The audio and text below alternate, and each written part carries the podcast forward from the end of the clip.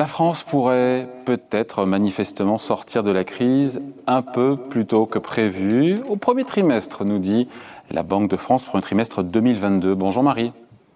Bonjour, bonjour David, bonjour à tous. Marie Viseau, rédactrice en chef adjointe euh, au Figaro.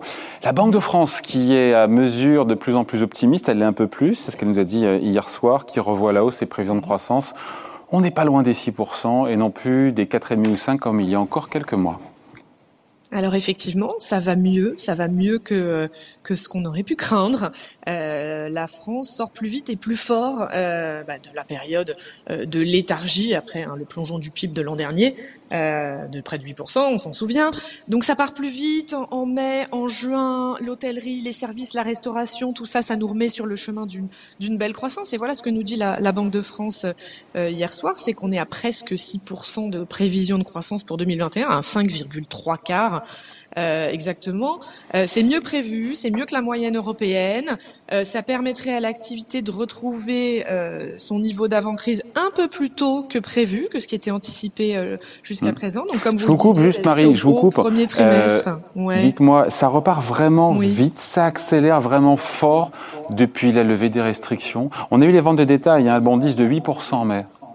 Ouais, ouais. Alors ça, ça, accélère, ça accélère fort, oui. Ça accélère fort par contre-coup. C'est-à-dire que euh, les chiffres sont impressionnants sur euh, sur euh, le redémarrage parce qu'on est en contre-coup d'un effondrement total. Hein, ce que je vous disais, euh, ce que je vous disais à l'instant. Oui, le, le, la consommation euh, des ménages, comme vous le dites, les ventes de détail, ça repart, va augmenter sur la deuxième moitié de l'année. L'investissement des entreprises aussi, hein, les exportations par, entraînées par la reprise mondiale. Oui, finalement, sur la deuxième moitié de cette année, eh ben ça repart mieux que euh, ce qu'on aurait pu euh, ce qu'on aurait pu prévoir et ça c'est évidemment une bonne nouvelle. Avec tous les moteurs manifestement qui montent en puissance, hein, mm. vous disiez la consommation mais aussi l'investissement des entreprises. Oui, exactement.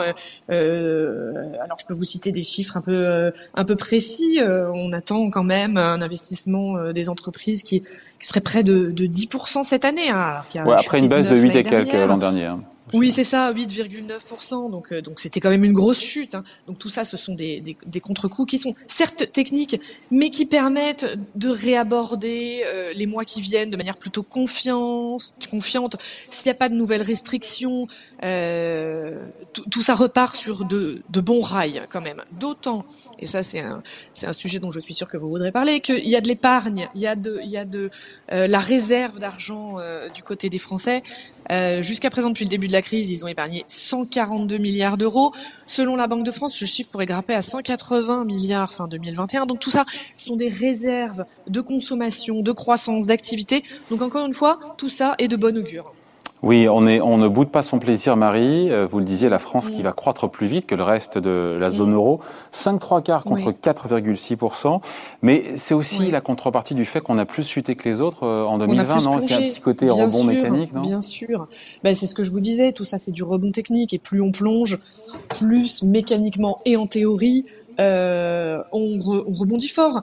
Euh, mais on aurait pu aussi, avec le modèle social euh, et économique français qu'on connaît, euh, rebondir moins que ce qui est annoncé euh, aujourd'hui. Donc, comme vous le disiez, on va pas bouder notre plaisir. La Banque de France, elle a aussi regardé d'un peu près l'état de santé des entreprises.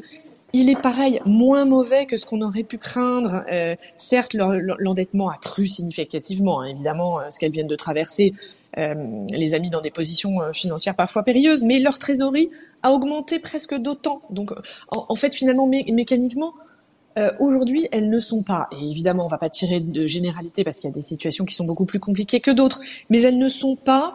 Euh, le tissu économique français, dans sa globalité, n'est pas dans une situation périlleuse. Euh, voilà, aujourd'hui, c'est les, les, entreprises qui allaient déjà mal avant et qui risquent d'aller mal au, au, demain, c'est 6 à 7% des entreprises Bon, évidemment, pour eux, ça va pas être drôle, mais le scénario massif des faillites qui arrivaient, le mur des faillites qu'on annonce, voilà, encore tout ça, euh, on ne le voit pas euh, arriver tout de suite ou, ou après-demain en tout cas. Euh, donc voilà, en, encore une fois, je leur dis, tout ça est de bon augure. avec une croissance française qui resterait dans la zone des 4% l'an prochain. Tout ça s'il n'y a pas, la Banque de France le rappelle, de reconfinement, de quatrième vague pour le coup à l'automne, ce qui permet mhm. derrière, et c'est l'objet aussi du, de la chronique d'aujourd'hui, de retrouver notre niveau de prospérité de PIB d'avant-crise au premier trimestre 2022, un peu plus tôt. Au premier trimestre 2022. Donc finalement, la crise était très très lourde, euh, mais en ressortir au premier trimestre 2022, euh, finalement, c'est pas si mal. Donc, on retrouverait un rythme de, de croisière hein, qui euh, euh, qui est celui qu'on a qu'on a pu connaître. Euh, et puis tout ça aurait des effets aussi sur l'emploi parce que c'est aussi ce qui intéresse les gens. que le chômage se stabilise. Ouais, mais le niveau d'emploi n'aura pas retrouvé au premier trimestre 2022 son niveau Alors, évidemment, évidemment que le niveau d'emploi euh, va mettre un petit peu plus de temps, mais, mais quand la Banque de France dit qu'on sera revenu à un niveau de chômage en dessous de 9% en 2023, bon, effectivement, c'est avec un, un, effet décalé.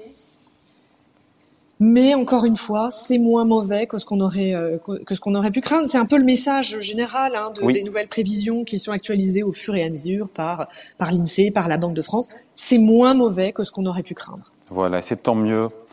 Et c'est à suivre, évidemment, on verra de ce qui est fait de ces 140, voire 180 milliards d'euros d'épargne accumulés par les Français. C'est une moyenne, évidemment, euh, depuis le début de la crise. Merci. Explication signée Marie Viseau, rédactrice en chef adjointe au Figaro. Merci Marie. Merci David. Salut.